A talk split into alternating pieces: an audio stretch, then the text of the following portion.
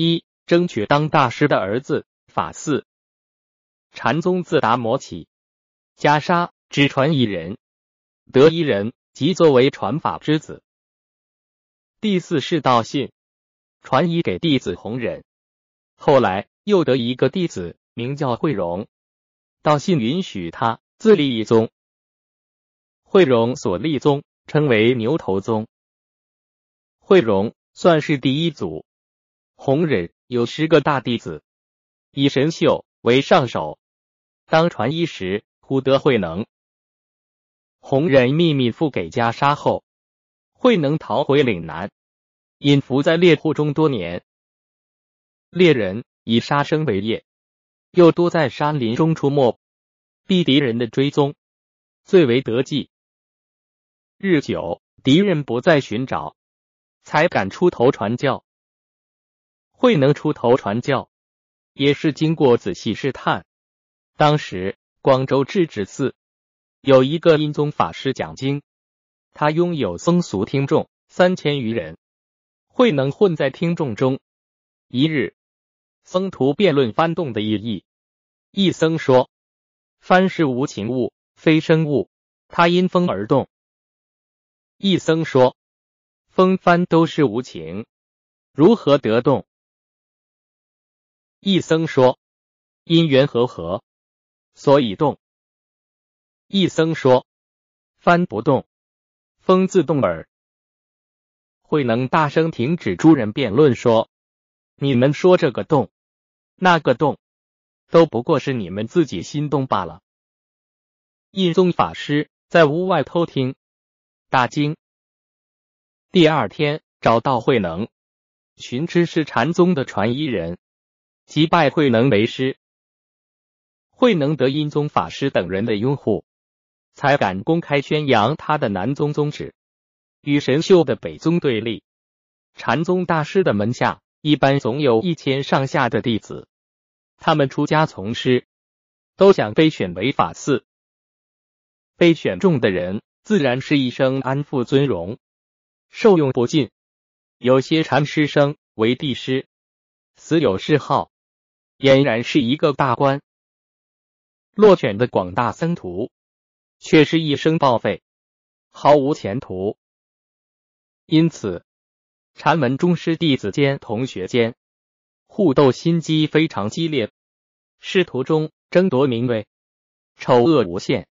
禅门丑事至少与师徒一样多。赵州真迹禅师从聂因神审，幼年因穷苦出家。当沙弥，从师行脚，到南泉普愿禅师处参拜。普愿在方丈睡眠，见从聂来参拜，问：“你从哪里来？”从聂答：“从瑞相院来。”普愿问：“还见瑞相吗？”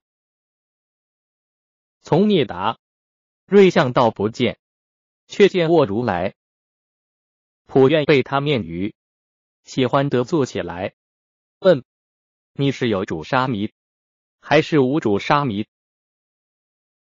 从聂说：“有主沙弥，那个是你主。”从聂答：“孟春天气还冷，福为和尚，尊体起居万福。”意思是说你是我的主。普愿唤管事僧来。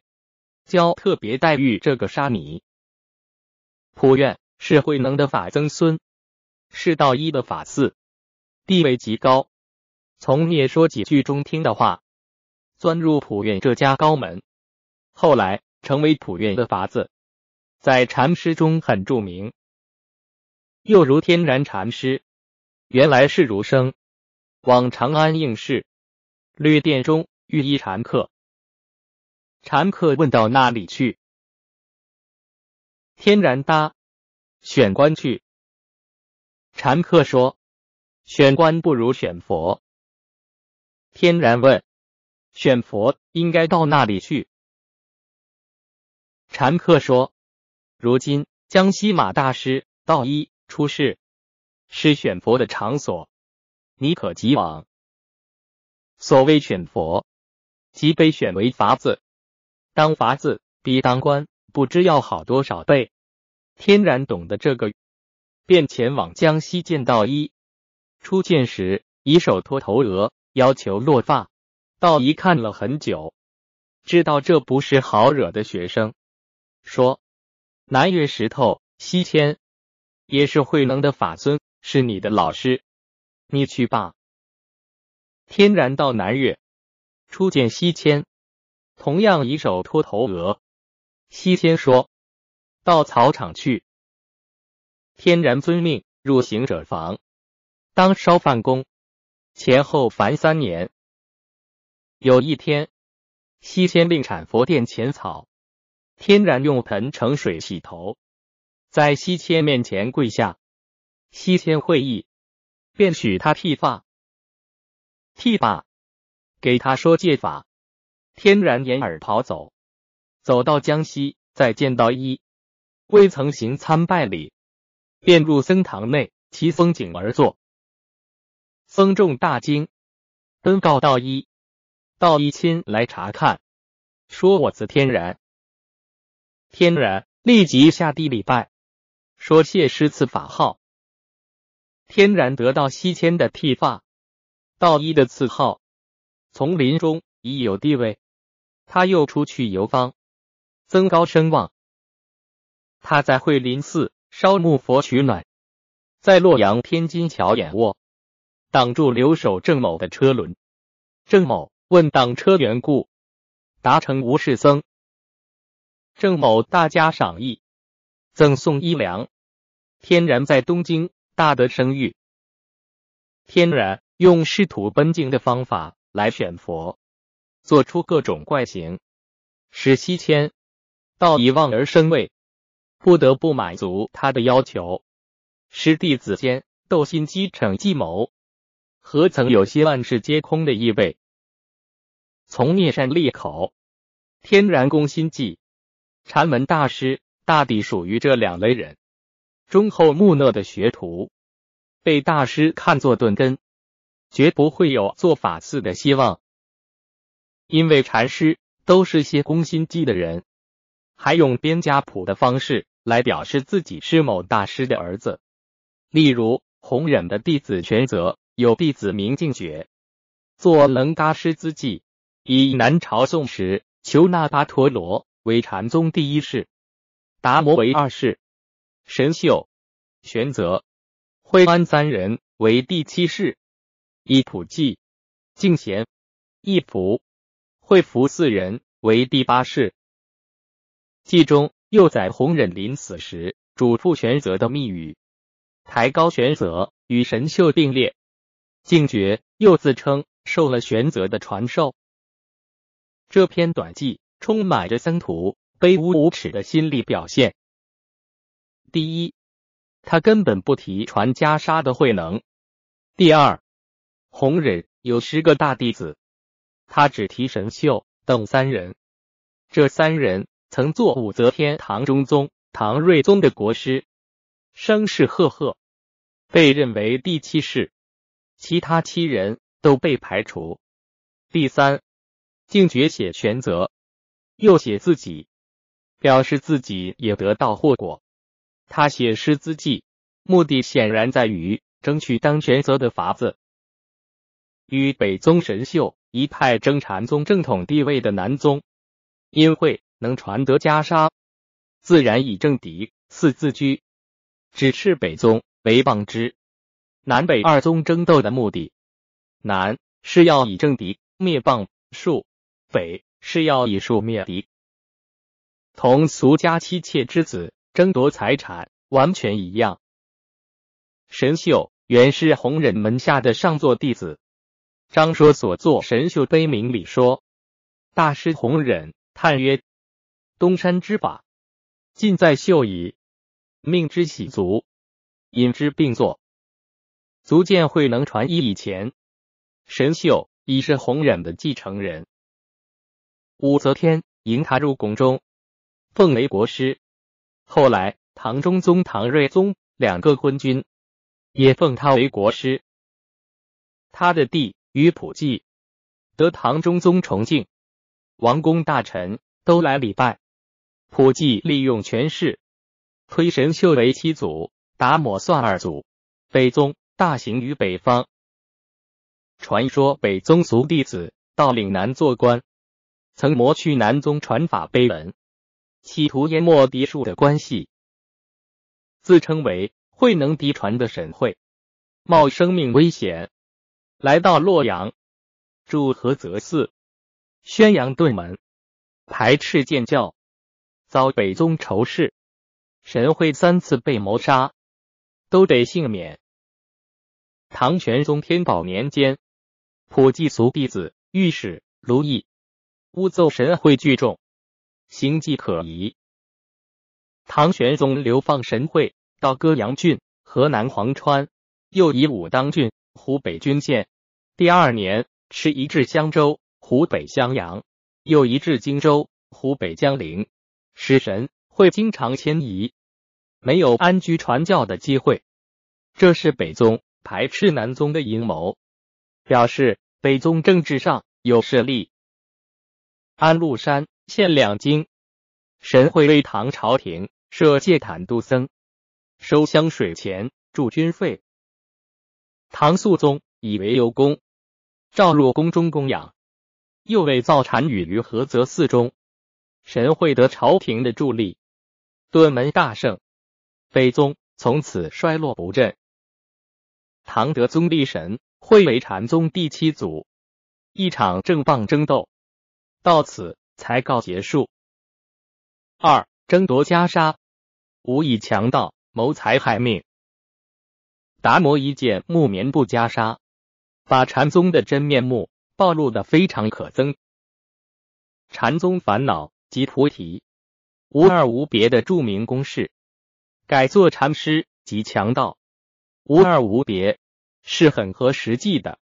弘忍秘密授衣给慧能，三天后才宣告佛法已向南去了。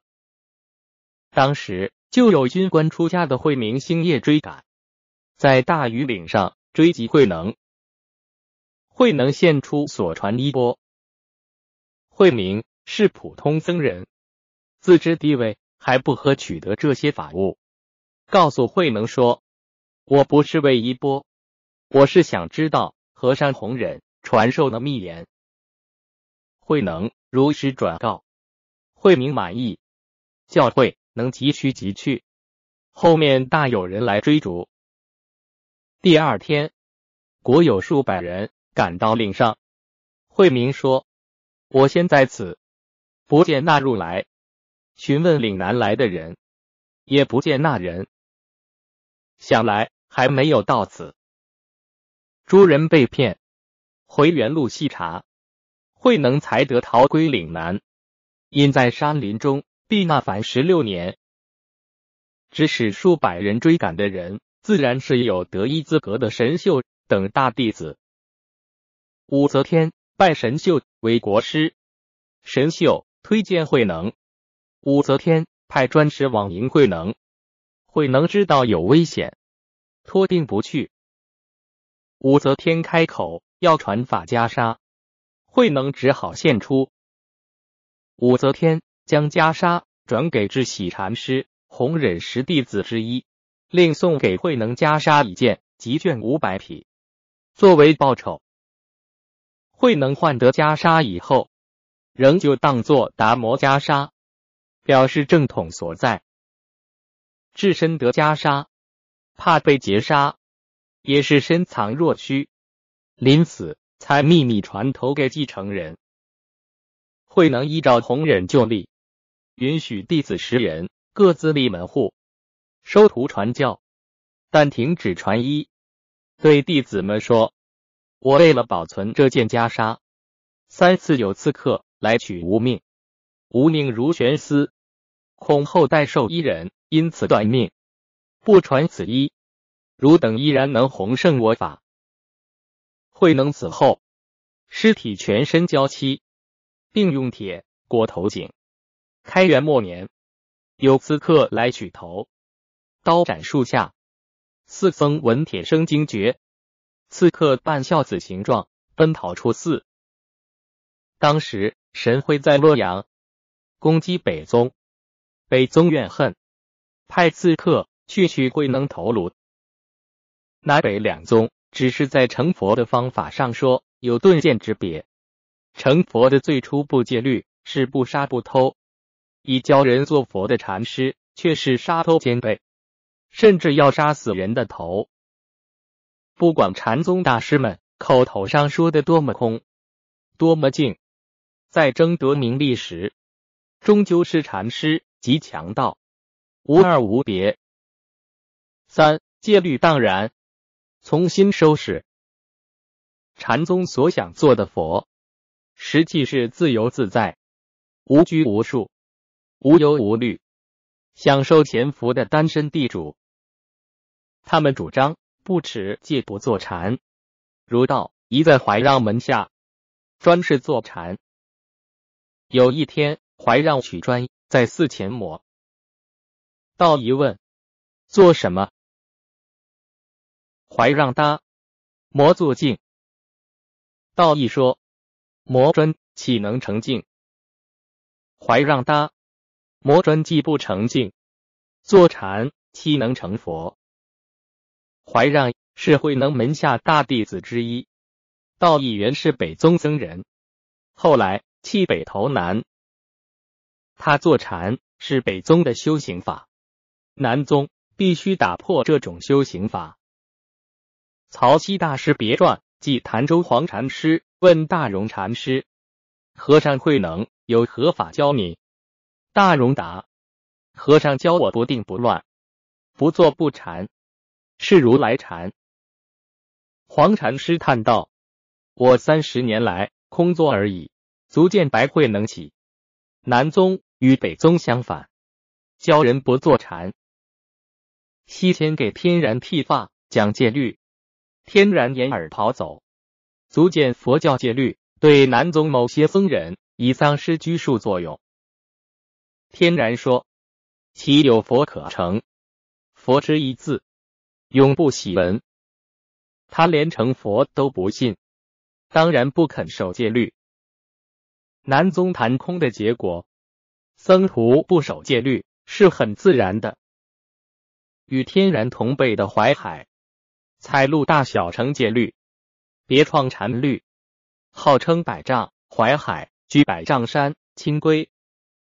以前禅僧多借律寺别院居住，淮海令僧徒不论地位高下，一律入僧堂。堂中设长莲床，鼓励坐禅。免得游手好闲，出去做坏事。堂中设长架，僧徒所有道具用具都卷在长架上，免得思绪财物。睡眠必须斜枕床边，称为带刀睡，又称带弓。人做弓形斜卧。理由是说，坐禅祭酒不必多睡，用意是在防止淫秽之事。僧众早晨参见，晚上聚会，听石盘木鱼声行动，饮食用现有物品随意供应，不求真意，表示节俭。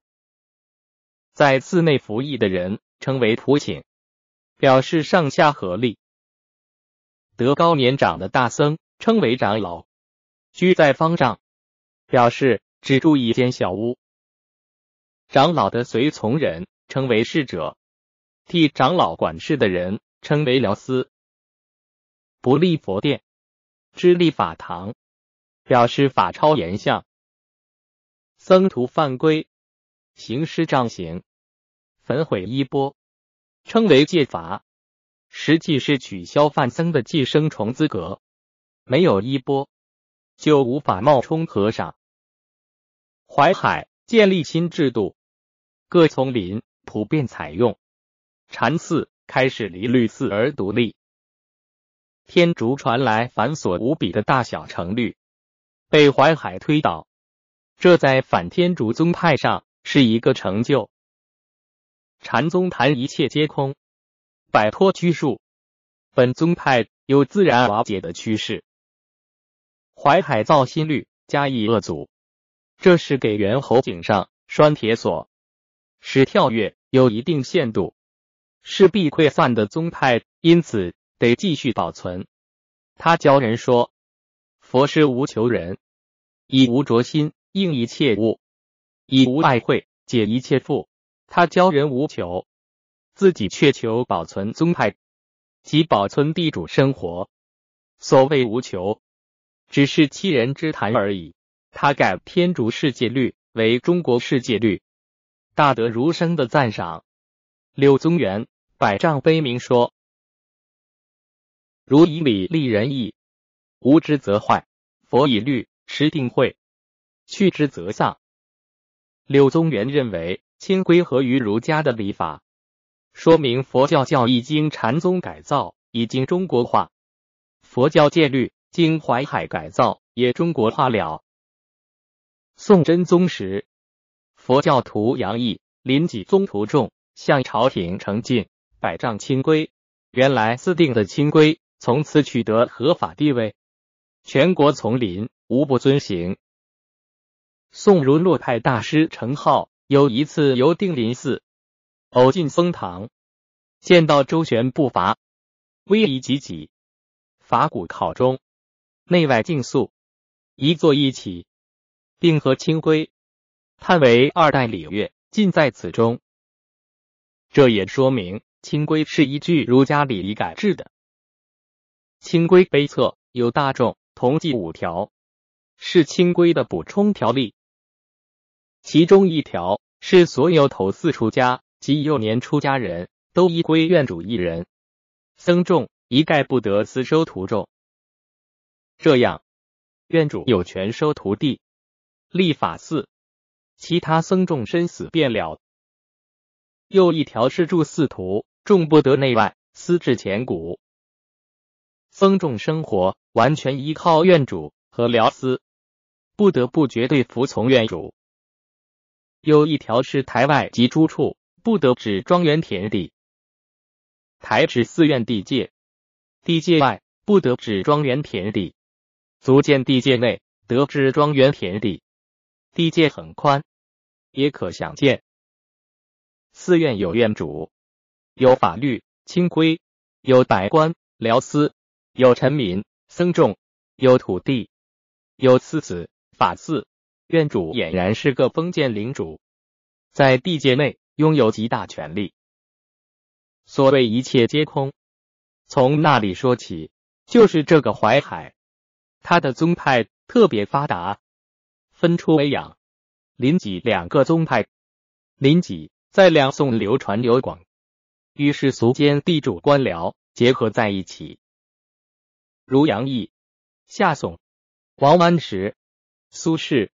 苏辙、黄庭坚、张商英等人，或是名士，或是大官，哪个不是热衷名利的世俗人？林济宗大师和他们谈禅，并因可他们的心得，认作本宗俗弟子。事实上，他们名利心热不可耐，借禅宗空谈，暂充清凉剂，好似口燥唇干和热难忍的行路人。到汽水摊买瓶冰镇汽水喝，连声称赞凉爽，摊主人便拉他们做知己，共同摆摊，借以扩大本宗派的声望。口虽说空，行在有中。禅宗就是这样言行相反的一群骗子。百丈清规以忠孝为思想内容，以家族为组织形式，使一群僧徒。处于子孙的地位，受寺院主的族长统治。清规前四章标题是助理报恩，以上说忠报本尊祖，以上说孝，完全仿效儒家口吻。可是儒家说孝，首先要娶妻生子，禅宗绝不敢提夫妇一伦，因知禅宗谈的孝，在天竺佛教中是毫无根据的。在儒家学理中也是不伦不类的。碑册五条中还有一条，更说明禅宗说教的虚伪性和脆弱性。这一条是寺院地界内不得置泥台、泥坟塔及客俗人家居止。按照天竺佛教所宣扬的人世是火海，人身是毒气，死涅盘可爱，生可恶的怪癖观点。僧徒不婚配不生子是被认为合理的。